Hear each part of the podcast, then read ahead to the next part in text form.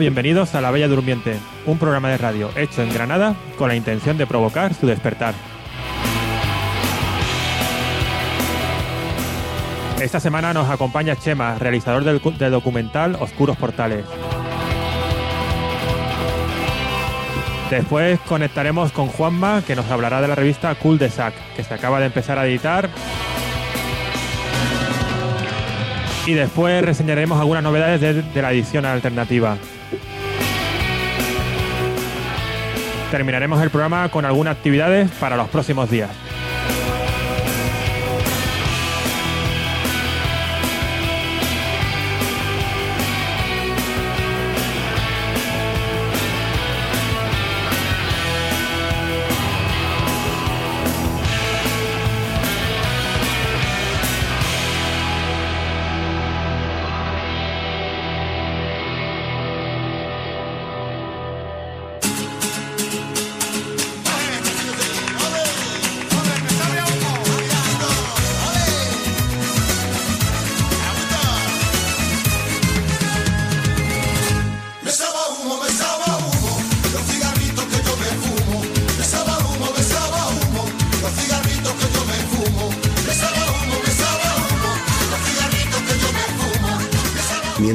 Seriamente tu forma de meterle la calada al rubio en la mañana hostil. Mientras no censuren terminantemente tu andar resuelto sobre las agujas de tus tacones de leopardo, ni la arrogancia vertiginosa con la que parten la calle en dos. Mientras no prohíban definitivamente los retrovisores, los bolsos dorados y los pintalabios baratos, qué demonio, la calle seguirá siendo tuya.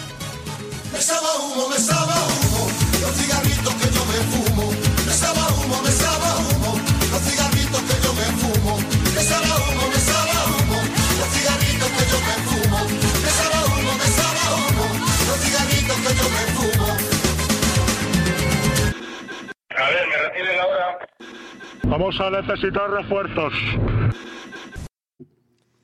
Hoy nos acompaña Chema Falconetti. Eh, muchos lo conoceréis porque es el realizador de documentales como Huellas Robadas, eh, sobre las consecuencias urbanísticas en el barrio de Poblenou a consecuencia del Fórum 2004. El Forat, sobre la resistencia de los vecinos del céntrico barrio de la Ribera a la especulación. Eh, también el documental Autonomía Obrera, donde toca el tema de las luchas obreras que se dieron en el Estado español en los 70, fuera del control político de partidos y sindicatos. Y finalmente el eh, Causa 661-52, que trataba sobre la guerrilla antifranquista en Granada y la despolitización del pasado a través de la memoria histórica. En su último documental, Oscuros Portales, toca el tema de la prostitución, el civismo y la especulación en el barrio chino de Barcelona. Hola Chema, ¿qué tal? Hola. ¿qué- Bueno, pues podrías empezar explicándonos un poquito cómo surge la idea del documental y situarnos un poquito en el barrio chino de Barcelona. Bueno, mira, la, la idea surge a raíz de la, digamos, de la campaña por el civismo que empieza el ayuntamiento en 2005, el ayuntamiento de Barcelona, para, en principio, controlar la, controlar la ciudad, eh, expulsando, digamos, eh, las conductas que ellos consideran incívicas. Pero una campaña que empieza, bueno, contra las pintadas, contra tal, contra los indigentes, pero se va centrando eh, en el barrio chino en concreto en una campaña contra la prostitución y en particular contra mm, las mujeres que trabajan en la calle. En el barrio chino de Barcelona la prostitución existe hace como 150 años, o sea que eh, no es ninguna novedad. Entonces hay un momento en que el ayuntamiento decide intervenir eh, en nombre del civismo contra ese colectivo de mujeres y se apoya precisamente en esa normativa para, para eso. Eh, bueno, vamos a, a escuchar un corte de, de Victoria Camps, que es catedrática de ética e ideóloga del civismo en Barcelona. Sí, el concepto de civismo viene de ciudad, cibes, ¿no? Eh, es un concepto que se ha incorporado, digamos, a la ética recientemente, eh, conectado con la necesidad de, tener un cierto modelo de ciudadanía, ¿no? Eh, para una sociedad liberal, democrática liberal. Es decir, lo que se está protegiendo a través de la ordenanza es la libertad de los ciudadanos que van por la calle, ¿no? Eh, a los ciudadanos que van por la calle les molestan muchas cosas, ¿no? Y entre esas cosas que les molestan, pues les puede molestar el que la prostitución esté en cualquier sitio o el que el que haya vendedores en las aceras, ¿no? Le cerraron los establecimientos. Se podía ir a los hoteles, prohibieron que fueran a los hoteles. ¿Dónde pueden ir? Si está- ah, no pueden estar en otro sitio que en la calle. ¿Dónde pueden ir? A la carretera. Más, eh, menos higiene y más inseguridad. Eh, bueno, Chema, ¿qué le molesta a los ciudadanos barceloneses? Bueno, eh, la cuestión es quiénes son los ciudadanos barceloneses, ¿no? Es decir, eh, Victoria Camps dice a los ciudadanos le molestan eh, muchas cosas, entre ellos que la prostitución esté en cualquier sitio, etc. ¿Las prostitutas son ciudadanas?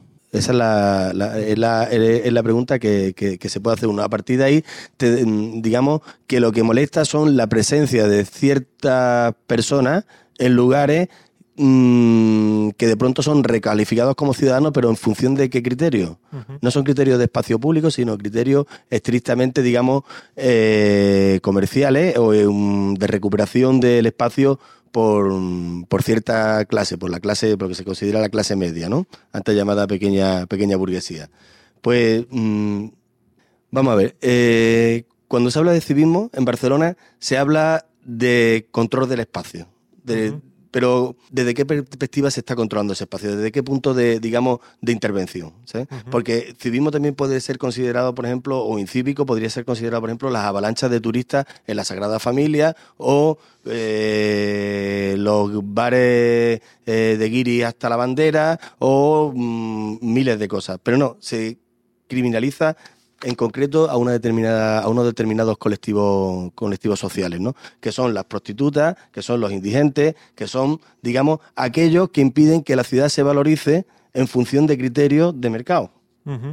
En el, cuestión de- en el tema de la prostitución, lo que tiene, digamos, cierto intríngulo, lo que tiene más delito es que para criminalizar, digamos, a ese colectivo que son las prostitutas, que el ayuntamiento no tiene ningún interés en la prostitución. En Barcelona hay mucha prostitución, en los barrios altos hay prostitución, hay mucha. Eh, una de las principales casas de producción pornográfica eh, audiovisual a nivel europeo, creo que se llama Private, está instalada en San Cugat. No, al ayuntamiento no le preocupa eso, pero utiliza, digamos, el mito de la prostituta con todo lo que acarrea del siglo XVIII, siglo XIX, para crear un discurso de carácter neoprogresista, etcétera, pero basándose precisamente en el elemento mm, que pueda, eh, digamos, eh, anclar en la opinión pública, que son generalmente los tópicos más reaccionarios.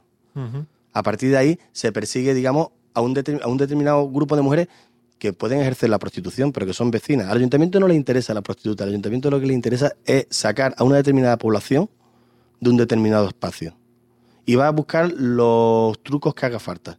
Puede ser la prostitución, puede ser la droga, puede ser el tema étnico, lo que sea. Pero el objetivo no es exactamente mm, la prostitución. Entonces, el, el- el civismo sería como una especie de pantalla.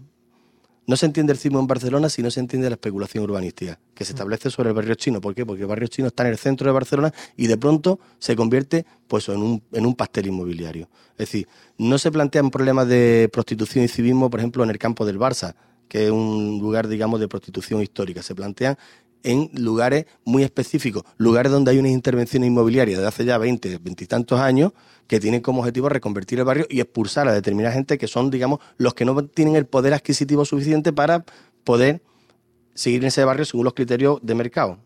¿Cómo diríamos yo? La gente vale menos que el suelo que pisan. Entonces, para expulsar a la gente, claro, expulsarlas por pobre todavía es como medio feo. Es como intervenir en, en- en Libia y decir voy a hacerlo por petróleo, ¿no? Tienes que hacerlo humanitariamente. Se te pueden ahogar 300 inmigrantes en una patera, pero ostras, tú, estamos en Libia, ¿sabes?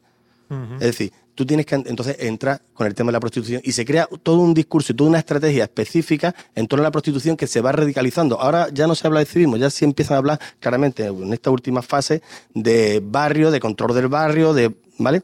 Porque, digamos, se están destapando la, la- la- la máscara, pero el civismo no deja de ser una máscara.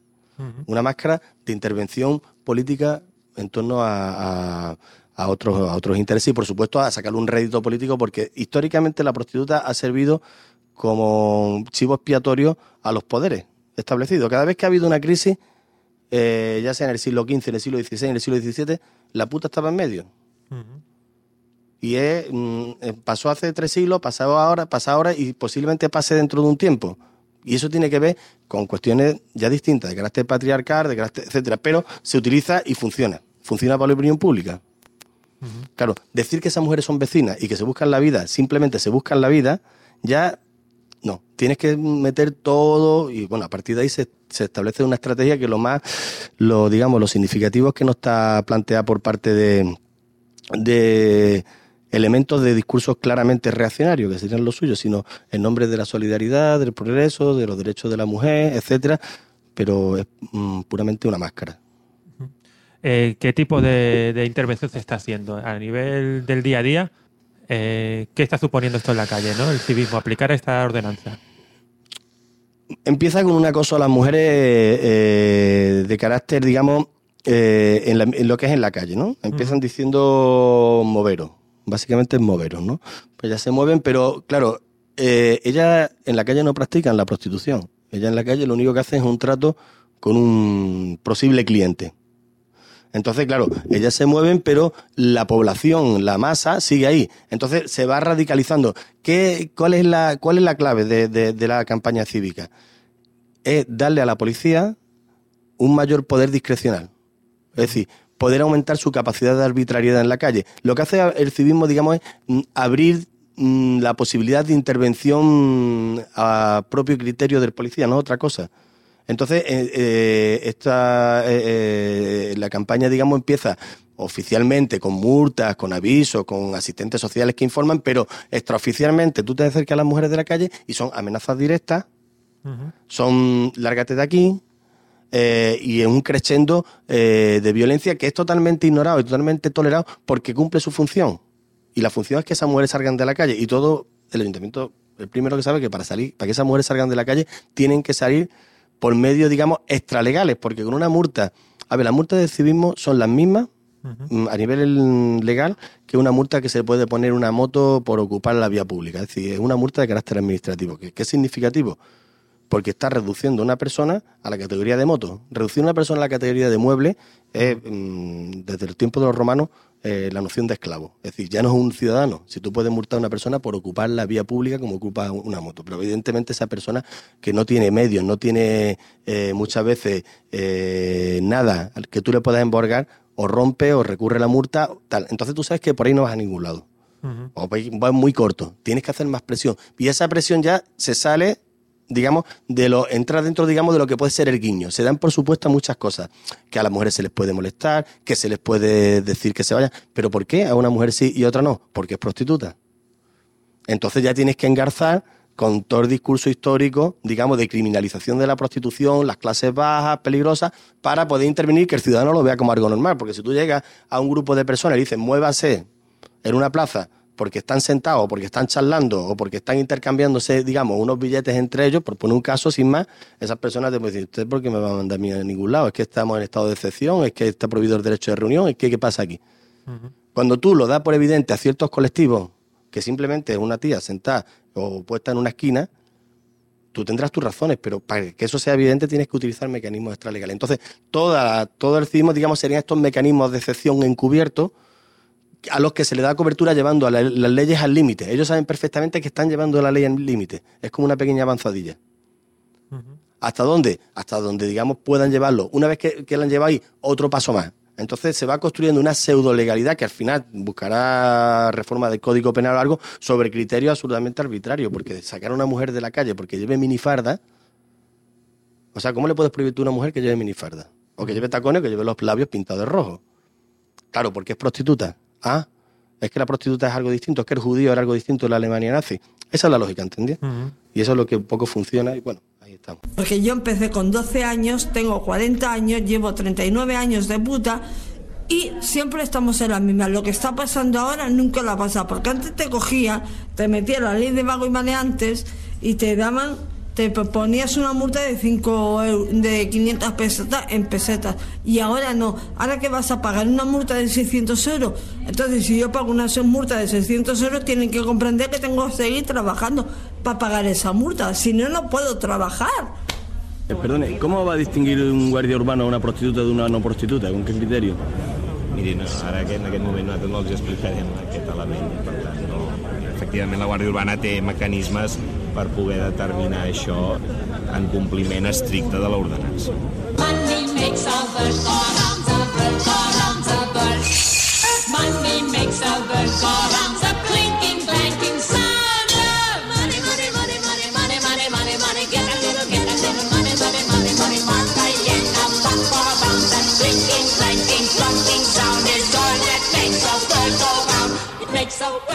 Round. En tu documental comentas eh, los problemas que están teniendo las prostitutas, por ejemplo, con la Guardia Urbana, ¿no? Con las intervenciones que están haciendo, con... Bueno, sí, pero mm, lo que hay que ver, es decir, la Guardia Urbana y después la Policía Nacional y en último los Mossos, la actuación que hacen no hay que valorarla única y exclusivamente como una actuación individual. Es decir, eh, este tipo se pasa porque es un canalla, evidentemente, pero ese canalla está ahí porque es la manera, digamos, de que tú consigas vencer. Es decir, hay una lucha muy clara entre, digamos, eh, propietarios y no propietarios, por decirlo de alguna manera. Es una zona con mucho, eh, con un nivel de inclinato muy alto. El barrio chino ha sido un barrio de prostitución de, mm, eh, de toda la vida y lo que no puedes reducir son discursos políticos, discursos morales. Porque entonces eh, le hace la trampa a ellos. Es decir, evidentemente el guardia urbano que hace X es un canalla, eh, bueno, ahí han llegado a niveles muy fuertes con, por lo que yo he escuchado de ella, eh, de incluso llevárselas en coche, bueno, etcétera, ¿sabes? De quitarles el dinero, etcétera. Vale, que se mueve en un filo, pero ese filo es el que tú has abierto dándole esa legalidad. Y tú, mm, o sea, en política la inocencia no existe. Entonces, si tú has abierto ese, ese digamos, ese filo, ¿por qué es, no? Entonces, lo importante no hacer una lectura, digamos, moral de la agresión de la Guardia Urbana, que la tiene, hacia, hacia las mujeres, sino ver cómo se incardina dentro de, una, de un criterio de intervención política que se va a disfrazar diciendo nosotros no, estamos, por supuesto que estamos en contra, porque tal, pero tú, tú dejas abierta la puerta, y una vez que dejas abierta la puerta es lo que, es lo que importa. Lo digo porque a veces la gente es que la prostitución, ¿no? Si aquí no se está hablando ni a favor ni en contra de la prostitución, se está hablando de una serie de mujeres que están en la calle y a las cuales tú para expulsar utilizas los mecanismos más sucios, más, más oscuros mm, que puedes utilizar, ¿no? Digamos, el mecanismo de las alcantarillas. Y encima te agarras a un tipo de discurso que si tú lo entroncas, va con los discursos más reaccionarios que se han hecho sobre la mujer y sobre la prostitución a lo largo de la historia. Mm. Que tú lo quieras vender la moto después en nombre de la liberación, del progreso o de la igualdad de género, eso ya es problema tuyo. Y es una cuestión táctica. Es una cuestión, digamos, de cómo introduces tú el discurso, pero no tiene, no tiene, no tiene, no tiene, mm, digamos, eh, sentido. A mí según tú no me puede echar. Porque yo, eh, primero que el contrato es mío indefinido. Pero es que se han empeñado para comprar mi casa, a la Caixa. El mío puede ser que sí, puede ser que no. El tuyo es clarísimo que sí, que es indefinido. Si el mío se puede discutir, el tuyo no se puede discutir. Esta gente se mueve sin dinero. Esta gente funciona con préstamos muchas veces. Entonces, sin poner un duro, sin poner un duro con un préstamo que le dan de 15 millones, te echa a ti, vende por 30 y entonces, aunque haya perdido 4 o 5 por el camino, gana 10 millones. Y no ha puesto ni un duro porque el dinero se lo han dejado los bancos. ¿Me entiendes? Y en los bancos yo, por ejemplo, tengo una apoderada de la Caixa Layetana que pone que mi piso está libre de arrendatarios en el 2001. ¿Me entiendes? Entonces estos son chanchullos entre empresarios y la banca, directamente. Están ahí, está, está chupando todo Dios. De echarnos a nosotros chupan los bancos, el ayuntamiento, la generalitat, los dueños, chupa todo el mundo. Y encima echan a la purria, nos sacan de Barcelona y ahí ponen al turismo y a la gente guapa. O a los estudiantes que les va lo medio arqueológico casi. Bueno, detrás de todo esto hay unos intereses económicos muy fuertes, ¿no? Con alrededor de este barrio que de repente se ha convertido en un pastel muy suculento, ¿no? ¿Qué, está pasando ahí con, a nivel especulativo? A ver, em, las intervenciones sobre el barrio chino empiezan en los años 80. ¿Eh? Mm, que se, dentro de lo que llamaban el esponjamiento del barrio, es decir, tirar partes del barrio para que entrara la luz, para que los niños jugaran en los parques, etcétera, etcétera. Pero si tú ves cómo es el proceso, digamos, real, en primer lugar, esos esponjamientos se hacen en gran medida expulsando a la gente que está dentro no dándole otras viviendas más dignas, sino muchísima gente se desaparece y se radicaliza, digamos, en estos últimos años mm, a tenor, digamos, de lo que fue el boom inmobiliario. ¿Eh? El boom inmobiliario de estos 10 años es cuando se lanza. ¿Por qué? Porque de pronto mm, ciertas clases propietarias descubren que tienen un barrio donde la gente pagan alquileres, tienen muy pocos medios para vivir y que si tú los echas, te sale la casa a precio de chollo. Y entonces se empieza a invertir. Por la parte que viene de arriba del barrio se empiezan a montar centros, eh, universidades, centros de museos, digamos, se intenta hacer una red, digamos, de pequeña burguesía cultural que va entrando en el barrio. En la parte sur, el barrio pega al puerto. Bueno, pega, está más o menos cerca del puerto. La vía de entrada natural de la gente que venía del puerto turista era la Rambla, pero la Rambla no cabe suficientemente, no cabe tanta gente.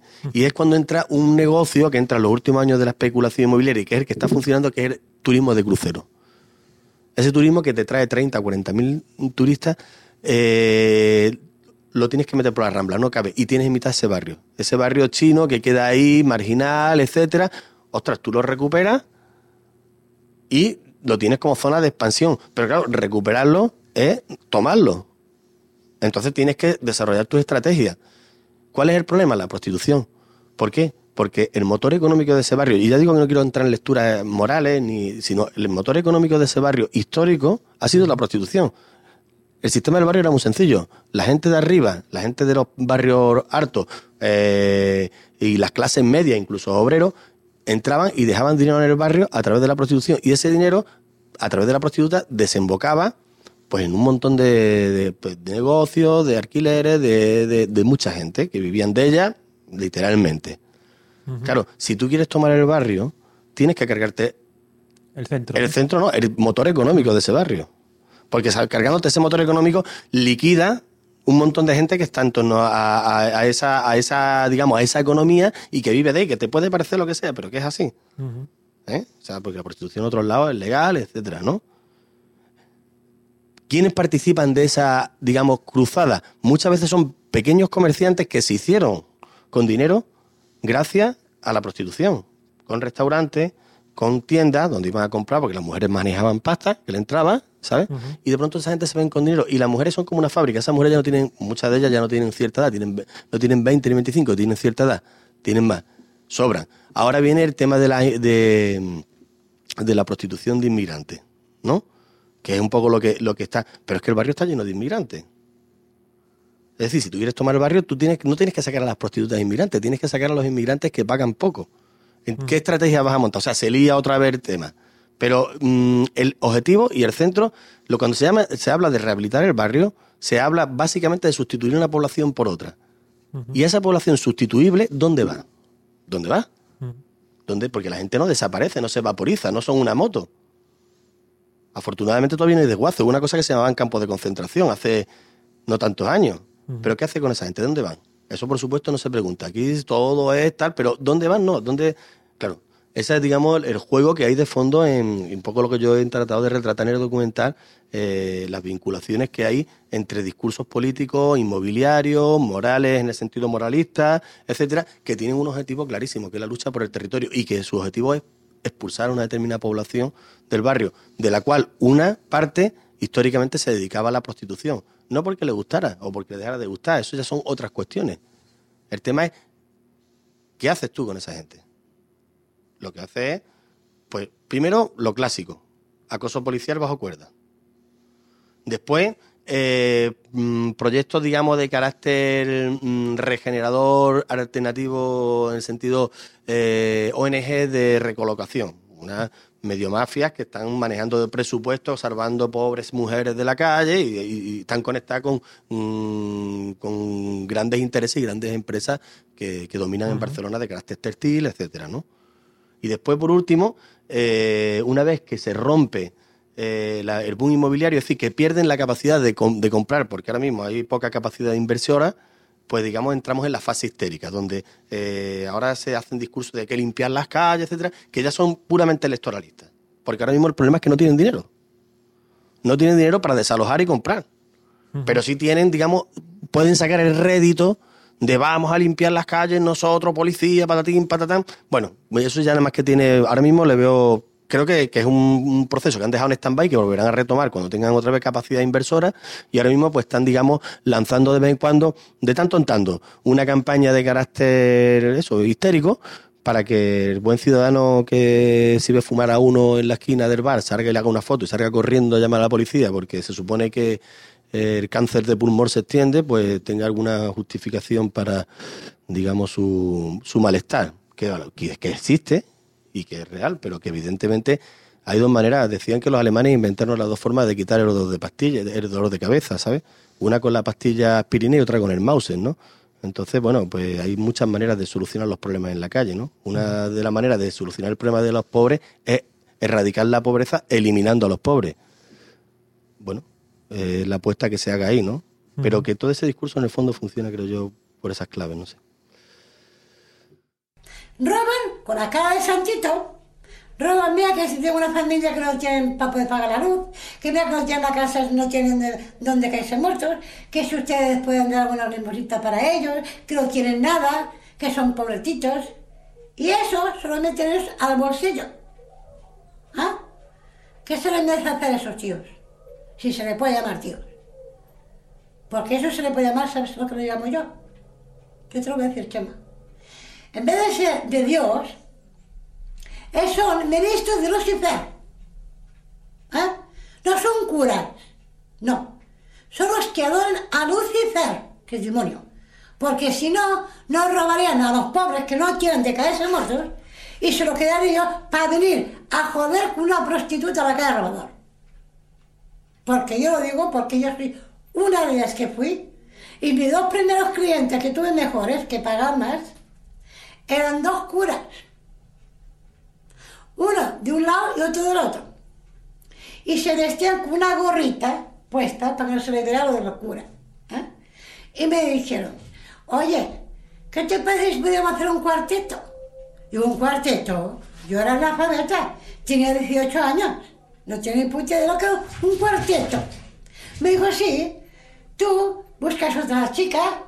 Digo, pero bueno, si tú lo que quieres es que te mete un palo por el culo. Y me dijo, bueno, pero eso hay que tapar esas apariencias. Eso me dijo el cura. ¿Y sabes lo que hacía yo con el cura? Se ponía mi ropa, mi peluca, mis tacones altos y medias. Y me decía, ¿verdad que soy guapa? ¿Qué te parece? ¿A que tengo un buen cuerpo? ¿A que soy una chica guapa? Eso es lo que me decía a mí el cura. Y el otro me trajo una vela que yo creía que se iba a poner a San Antonio. Y era una vela así de grande, ¿eh? para que se le metiera por un mojino. ¿Eh? Yo decía, hombre de Dios, pero yo cuánto me meteré eso si no te va a caer. Y me dice, tú te preocupes, con el calor del trasero se calienta y entrará. Tú empuja. ¿Eh? Esto es lo que decía el curita, el cura. O sea, que entonces yo cómo puedo creer en Dios. Si los ministros de Dios te roban y encima vienen a joder, a no joder, porque si no vienen para joder, bueno, o sea, son maricones. A ver, ¿qué, qué pasa aquí? Bueno, Chema, eh, se nos está acabando ya el tiempo. eh, seguro que se nos queda algo en el tintero, pero eh, ¿te gustaría añadir algo más o sobre el documental? No, que la gente, que la gente a ver si lo ve y a ver qué le parece, claro. Bueno, pues eh, nosotros cuando subamos el programa a la página web dejaremos todos los enlaces porque ahora mismo, mientras se termine de editar por, por alguien, ¿no? Que pueda salir en DVD, se está difundiendo por internet. Dejaremos en nuestra web los enlaces para poder descargarlo. Pues nada, muchas gracias. Ya nos vemos en otra ocasión. Vale, gracias a ustedes.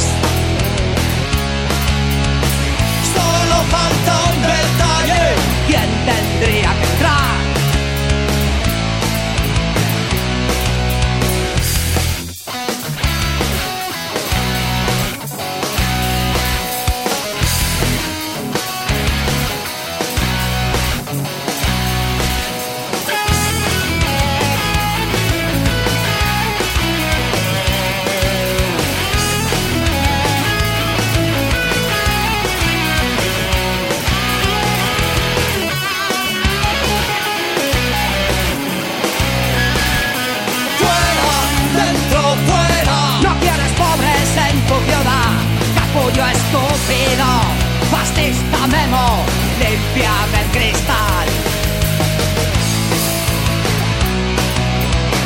La solución es una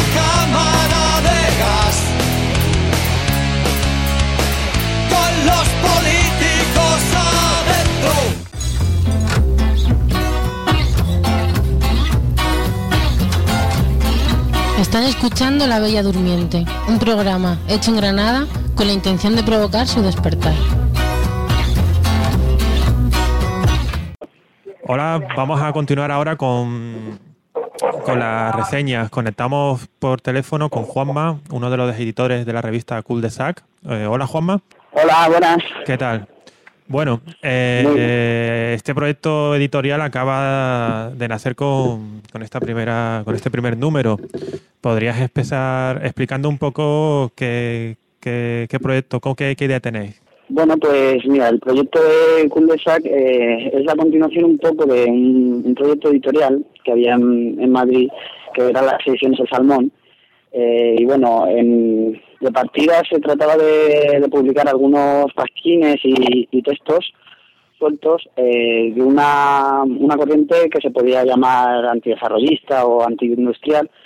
Eh, esa actividad de editar pasquines y tal a partir del 2009 por ahí de- desaparecen algunas publicaciones así en el estado que, que llevaban estos temas como la como resquicios o los amigos de luz que había terminado antes y entonces desde ediciones Osamón pues decidimos apostar por hacer una una revista eh, que recoja algunas inquietudes teóricas y también prácticas de esas de esas luchas antidesarrollistas o de, o de esa corriente antidesarrollista que hay en el estado Bueno, empezáis el primer número titulándolo Apuntes para una crítica del progreso. En, en el primer número a- eh, decidimos eh, coger el, el concepto de, de progreso y editar al- algunos textos. Bueno, nosotros en la revista en realidad eh, escribimos la, editorial y después pues seleccionamos algunos textos que nos parecen interesantes como aportación o reflexión teórica, eh, en este caso del, del progreso. Entonces hay un texto de Costas Papayonó que habla sobre la subjetividad moderna, cómo se constituye en torno a la idea de progreso y el sujeto, el sujeto moderno. Después un artículo de Naredo, de José Manuel Naredo, que habla sobre la ideología del progreso. Y recogemos también un artículo que ya apareció en el último número de Resquicios, pero aquí está ampliado, que es sobre los imaginarios apocalípticos de las sociedades modernas, ¿no? de cómo es el final de, del progreso con la crisis del petróleo o un apocalipsis nuclear, ¿no? Se, se recoge un poco pues una crítica a esa, a esa imaginería ¿no? del, del fin del mundo y bueno y después recogemos algunas algunas polémicas teóricas de, de- bueno sí de teóricas y prácticas que han habido en el estado Bueno, eh, ¿estáis preparando ya un segundo número? ¿Para cuándo podremos verlo? Pues el segundo número lo, lo tenemos previsto para que salga en junio y, y hablaremos eh, sobre las nuevas tecnologías y, y una forma de, de animación social, ¿no? Partimos de lo fundamental es eh, contradecir la tesis de que las tecnologías son neutrales y que no y que se puede hacer un buen uso o un mal uso a, a nivel individual o incluso de, de grupo. Y bueno recogemos varios textos de autores que han que han tratado de, de refutar esa tesis de la neutralidad tecnológica no entonces eh, hay textos sobre internet sobre sobre la televisión y sobre el- nue- nuestra cultura material no como eso se, como todas las herramientas y los artefactos tecnológicos se insertan dentro de un, de un ámbito más grande que hace imposible que se pueda concebir como algo neutral la aparición de cualquiera de esas tecnologías. ¿Cómo, ¿Cómo ha sido la respuesta de la gente ante la revista? Pues de momento, mira, ahora precisamente estoy en, en Zaragoza en unas jornadas, las segundas jornadas que son eh, tituladas eh, Desencuentros con el Desarrollo y cerramos nosotros las jornadas presentando la revista. Hasta ahora los debates que han que han surgido en torno a los textos no han sido muchos, esa es la verdad, pero cuando los ha habido sí que mm, hemos constatado que hay una una reticencia fuerte a aceptar la crítica que nosotros podemos hacer del ámbito tecnológico o del, o del concepto de, de desarrollo, por lo menos en los términos en que la en que la llevamos nosotros a cabo. Y es algo sorprendente, eh, incluso en, que en movimientos, pues, eh, en el movimiento libertario anarquista o, o, o del espectro de la autonomía, haya muchas de estas cuestiones que ni siquiera se tengan en cuenta. Con el tema de Internet, por ejemplo, lo hemos visto muy claramente en algunas discusiones y debates.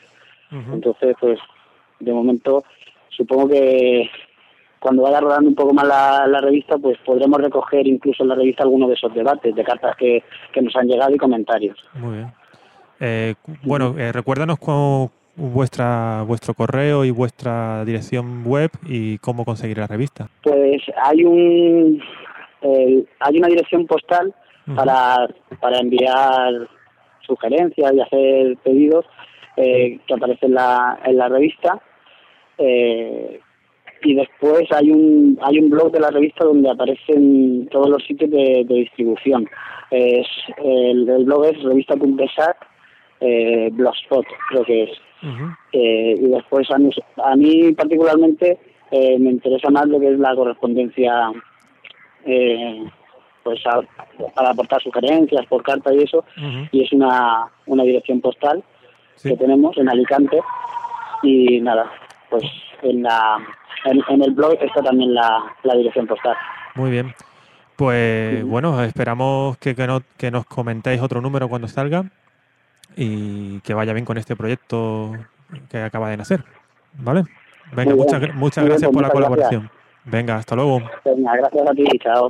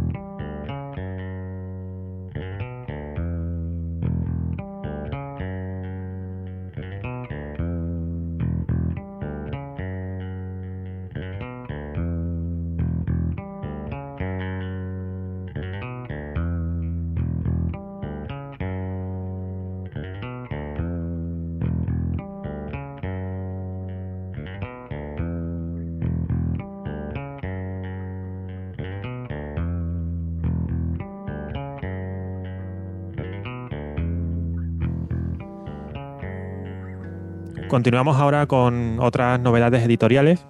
Eh, empezamos con una novedad que ha sacado la editorial Capitán Swing de Madrid, que ha editado hace poco la novela de William Morris, Noticias de ninguna parte. Escrita en 1880, el autor plantea una utopía futurista de carácter rural. En esta novela, el protagonista, tras una animada discusión sobre el porvenir de la sociedad, se duerme y despierta en la sociedad del año 2000.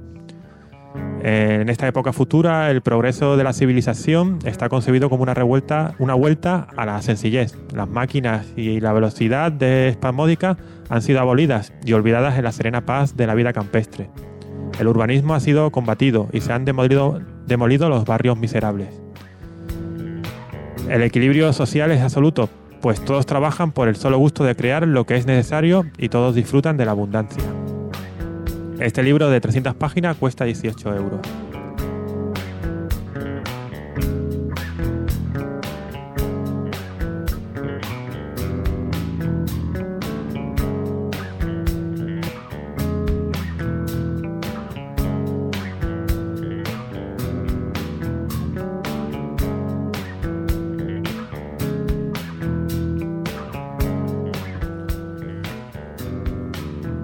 Las noches oscuras de María de Casalla es una nueva edición de La linterna sorda.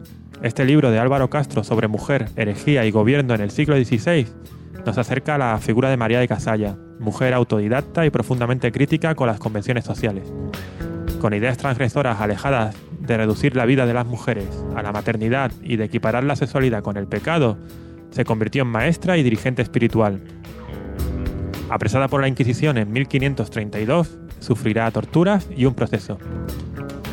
Las ideas que defiende a lo largo de su defensa ante el Tribunal del Santo Oficio Toledano sirven de hilo conductor a este ensayo. Este libro cuenta con 256 páginas y se puede conseguir por 19 euros.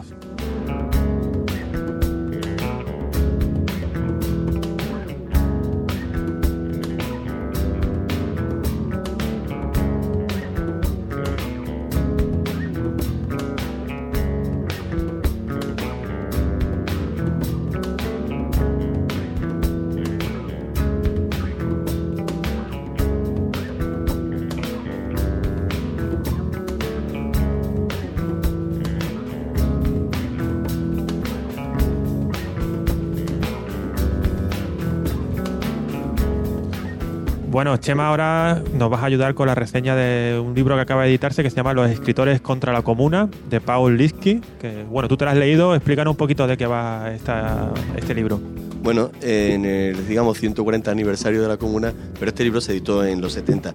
Lo que analiza el libro es cómo eh, los escritores, digamos, republicanos, eh, burgueses, laicos, eh, progresistas como Emil Zola, eh, bueno, Teófilo Gautier, no es que sea, pero eh, ante el estallido comunal reaccionan criminalizando pidiendo la digamos la masacre absoluta de los comunales y lo que hace muy interesante el libro es cómo se establecen ciertos tópicos ciertos tópicos, digamos, la petrolera borracha, el, el obrero alcohólico incendiario, el extranjero desclasado, que perviven en el tiempo dentro de, digamos, de la lógica de criminalización de, de, esta, de estos insurrectos que se ha trasladado a otro ámbito, por ejemplo, de la prostitución, ¿no? Entonces yo lo considero un libro sencillo, pero realmente interesante. Primero porque te desvela una cara, digamos, de esta mm, supuesta, este aparato literario burgués, republicano, laico, donde se ven sus límites de clase completamente, ¿no? Cuando estalla una revolución, son los primeros que están en el lado que le corresponde. Y segundo, por digamos la genealogía de ciertos conceptos que podrían llegar a hoy en día con la figura del incontrolado, del salvaje violento, destructor en manifestaciones, etcétera, ¿no? Eh, mm, para mí creo que es un libro, mira, no muy grande, pero, pero muy interesante. Bueno, pues mm, ahora vamos a pasar también a otra edición que se llama El desorden de la libertad de Massimo Passamani, eh, donde se recogen diferentes artículos aparecidos en publicaciones antiautoritarias italianas desde 1994 a 2009. Los artículos de esta edición se insertan en los debates que en los últimos años se han desarrollado en el, en el territorio italiano, comunes en gran medida a los del Estado español, acerca de la represión, el individuo, organización, la lucha armada, la dominación tecnológica y la responsabilidad ed- editorial. Estos dos últimos títulos ya se pueden conseguir en la librería de la Biblioteca Social Hermanos Quero.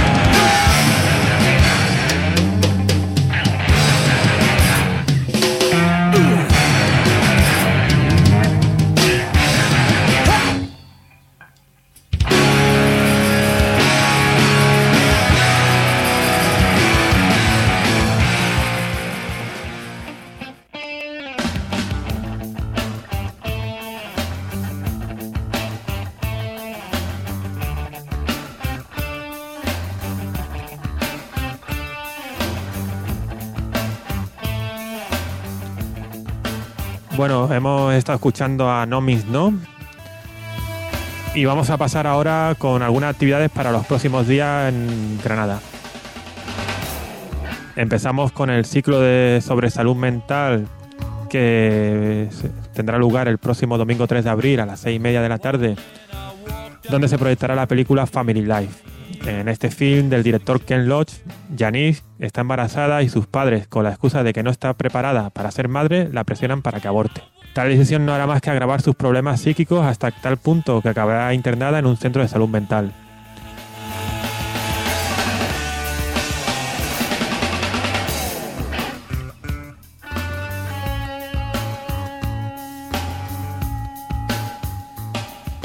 El próximo viernes 8 de abril se presentará el libro que acabamos de reseñar hace un momento, Los intelectuales contra la comuna.